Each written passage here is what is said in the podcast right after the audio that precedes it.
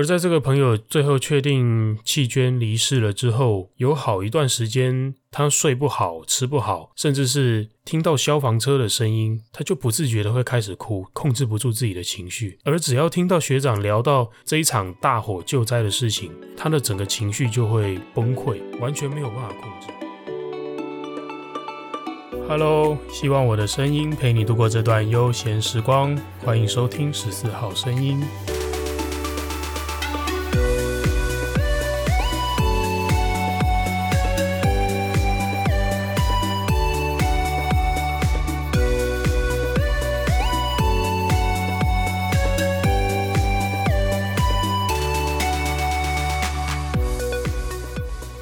嘿，又是我，欢迎收听这一集的十四号声音。来自全国各地的消防、医护、救护同仁们，你是否也觉得我们的工作看尽生老病死、人生百态，想找一个管道好好抒发，但却得不到理解？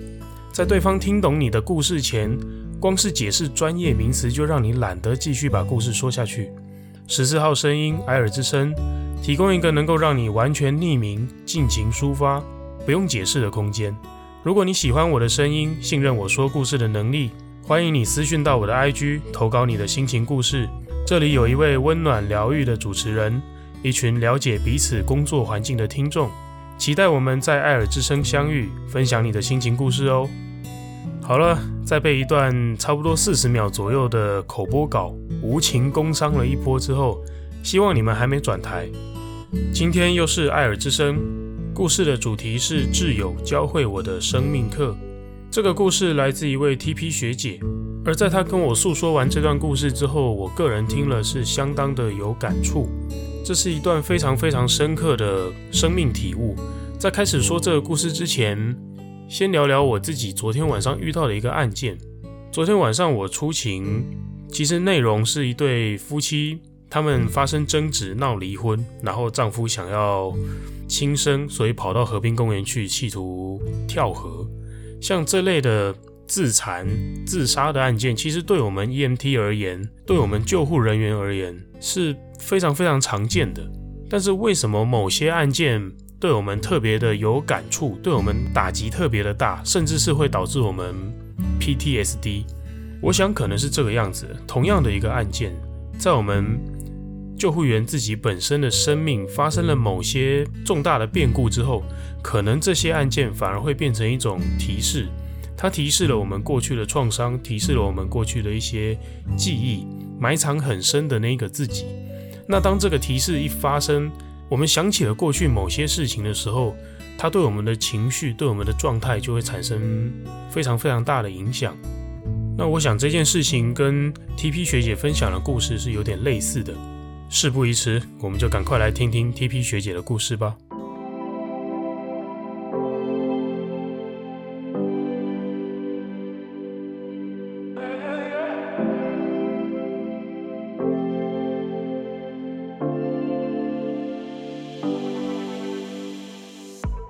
当时 TP 学姐还在读警专。也刚好是她在分队实习的最后一天，当时他的救护员资格还只是一个初级救护技术员，小小的 T1 而已。这天深夜，分队接到了一个救护案件，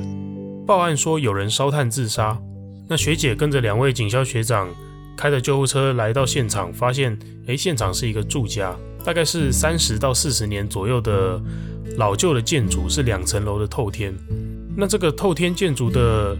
里面格局呢，是一条直直长长的通道，都用薄的木板做成隔间。那这个通道的左右两侧大概隔了两到三个房间。这栋建筑里面大概是这样子的格局，然后只有两层楼而已。那因为学姐作为实习生，她感觉自己好像有一点凤梨体质，就是还蛮带赛的。在这次案件之前，她已经出勤过好多次欧卡甚至自杀的案件，所以包括跟她一起出勤的学长在内，对于呃，自杀欧卡案件，其实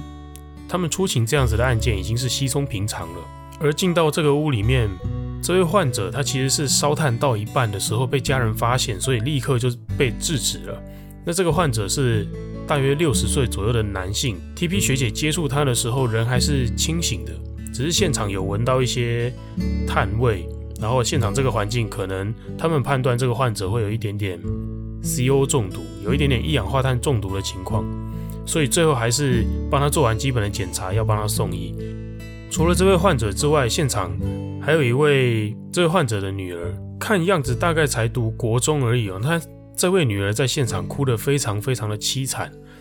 那据侧面了解，这位患者就是刚刚说到的这位大概五六十岁的男性，他已经离婚了，女儿是跟着妈妈的，呃，应该说跟着前妻生活。但是在现场看来，这位女儿的反应看起来应该是相当依赖这位爸爸的。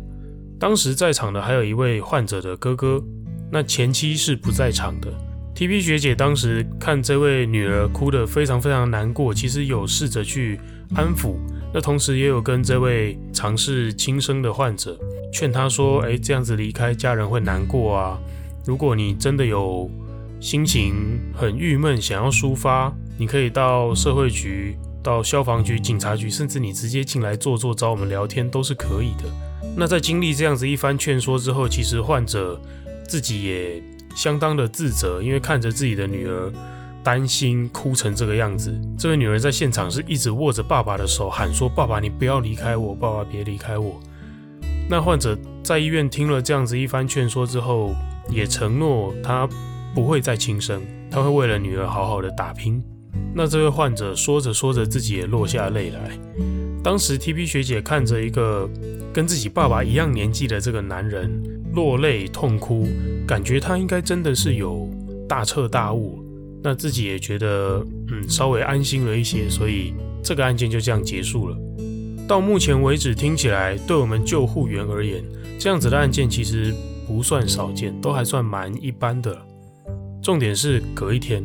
这个案件是在深夜发生的，在隔一天的清晨，分队在五点五十八分的时候接到一个火警报案。当时出勤的时候，分队会有队内的广播，会广播这个案件的地址在哪里。那这位学者在出勤的过程中，他就听到，哎，广播的这个地址怎么有点印象，好像跟昨天去的这个烧炭自杀的案件有点像，心里就觉得有点预感，该不会真的是同一个地方吧？后来学姐穿着消防衣，跟着消防车主赶到现场，发现哎，真的是昨天烧炭自杀的那个两层楼的透天建筑。到场的时候已经是完全燃烧了，这栋透天的二楼落地窗不断的冒出浓浓的黑烟，还有火光。那这栋透天的屋主，也就是昨天那位轻生的患者，他哥哥已经从二楼跳下阳台逃生，逃出来了。在这边避免观众朋友误解，还是要特别说明一下，跳楼逃生这件事情其实不是一个我们会鼓励的逃生管道。但是相信这位屋主当时应该是迫于情势无奈，所以才做了这样子的逃生。好，不过总之他是幸存下来了。那这位哥哥描述，他当时发现家里烧起来的时候，他本来想要从一楼逃生，结果发现一楼已经全部都是浓烟，他根本没有办法下楼。而且他当时有听到自己的弟弟，也就是前一晚深夜烧炭轻生的这位患者，他有听到这位患者喊了两声的救命，在一楼，但之后也没有再听到任何的声音了。最后他自己下不了楼，所以才从二楼阳台跳下来逃生。而 TP 学姐在听完他这样的描述之后，当下也有想到，哎，昨天那位国中女儿呢？这位女儿不知道还有没有在里面，而刚刚逃生出来的这位屋主也说，他其实不太确定那个妹妹是不是还在家里。还好，最后辗转联络到这位患者的前妻，确认女儿在前妻身边，那 TP 学姐也才跟着放下了心中一部分的负担。但同时，这位患者其实还在这个燃烧建筑物的一楼，还没有逃出来。那最后，消防队一路灭火灭到早上的七八点，花了将近两个小时哦，都还在进行残火处理。在这过程中，他们才发现，诶，昨天这位轻生的患者在这栋建筑物的一楼，而且被抬出来的时候，他已经烧成蜡状，就是很像，就身体呈现一个蜡糊的那种状态。总之，被抬出来的这个大体其实。只看得到五官，但是认不出长相了。那 TP 学姐看到这一幕，心里其实觉得非常的震撼。不是前一晚才说要好好的振作，要好好的打拼，为了自己的女儿，想不到结果还是这样。虽然说据逃出来的这位屋主的说法，说他的弟弟应该不会是自杀，可能真的是电器使用不慎。因为自己的家里一来三四十年的老旧建筑，里面有一些电器家具也是非常的老旧。那其中有一个很旧的电锅，在使用的时候，电线会发出那种滋滋滋的声音，可能本来就已经很容易走火了。这个屋主哥哥也有提醒弟弟说：“哎，这个电锅不要再使用。”但可能这个弟弟最后还是去用了，所以造成了这场电器走火的意外。那当然这是其中一个可能，现在也已经没有机会回头去查证说当时他究竟是不是要轻生。那现在 TP 学姐回头去看这个案件，对她而言，这其实还只是一个整个故事的开端而已。这个案件让 TP 学姐注意到一件事情是生命的无常，而且那个无常的程度是前一晚她还痛彻心扉的落着泪跟你说她想要振作，她会为了女儿好好努力。结果隔一天清晨，甚至隔不到十二个小时，说完这段话的人已经成为一具状况非常凄惨的大体。到底是他自己放弃了这个机会，还是命运不想给他机会呢？或许生命就是这么无常。而除了这件案件之外，在 TP 学姐下单位的这一年起，陆陆续续有跟她警专同期的同学因为意外，甚至是出勤殉职过世。而在这一年间，最后总计下来，总共有五个学姐的同学离世。而其中有一位同学跟学姐的感情非常非常的要好。他们约好一起参加 T2 训练，一起去受 TP 的训练，甚至一起参加过救护竞赛，是非常非常亲密的挚友，一起出勤的战友。有一次，他们约好要去一个聚餐饭局，但是当时因为下雨天，天气不好，出门有点懒，所以 TP 学姐觉得啊，反正之后再约就好，所以就把这个饭局推掉，就没有前往。但学姐不知道的是，这个饭局已经再也约不成了，因为在那之后发生了一场非常重大的火警，而这个火警案件新闻媒体也都有报道。当时这个火灾发生的时候，TP 学姐赶回分队，非常的想要收拾装备去现场做点什么，因为当时她已经接到资讯说有我们自己的消防同仁受困在受困在现场，她很焦急的想要去现场帮忙，但是因为她是休假的状态，他并不在救灾的编制人力里面，这样子前往对他自己是危险，对救灾可能也帮不上忙，所以最后他还是被分队学长给拦下来劝阻了。而不幸的是，学姐担心的事情真的发生了，她最好最好的这个朋友，在这场救灾当中不幸的殉职了，而他是当时在这场案件当中殉职的所有警消里面。这个朋友是最后一个被拉出来的。虽然在急救过后，这朋友有恢复呼吸、心跳，在 ICU 病房住了一周，但最后因为伤势真的太严重，复原的状况不好，所以家人就决定签了弃捐同意书。而在这位朋友在 ICU 的这一周，这个期间，TP 学姐连上班都会请补休到医院去看他，她非常非常希望他好起来。而在这个朋友最后确定弃捐离世了之后，有好一段时间，TP 学姐觉得自己可能都有一点 PTSD 的症状，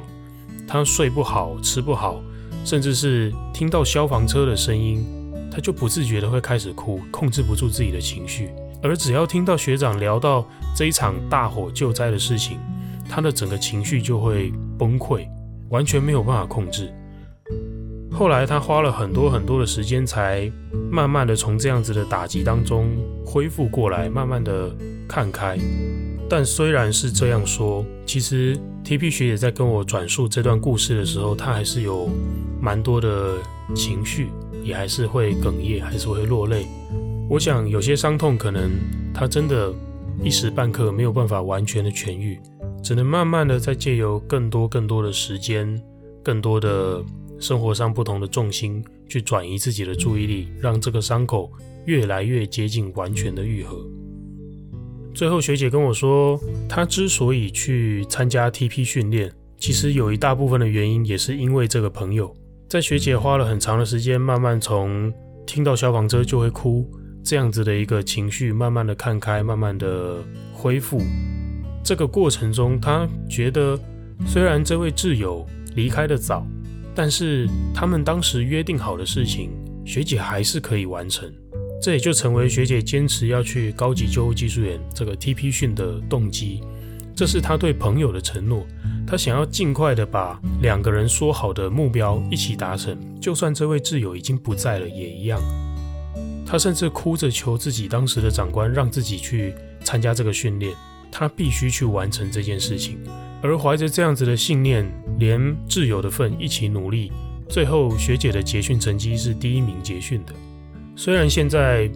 听到火警的案件，不管是看到新闻媒体或者听到消防车的声音，他还是会觉得哎，心里一揪，有种隐隐作痛的感觉，甚至他会急着想要传简讯给认识的人，给出勤的同学同梯们，跟他们说拜托你一定要小心，拜托救灾要小心。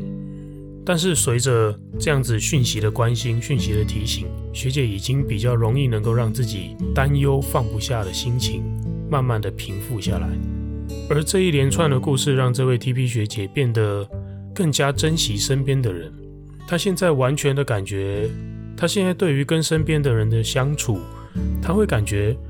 好像每见一次面就少见一次面，她会尽力。赶赴朋友的邀约，不会再因为下雨天而推辞。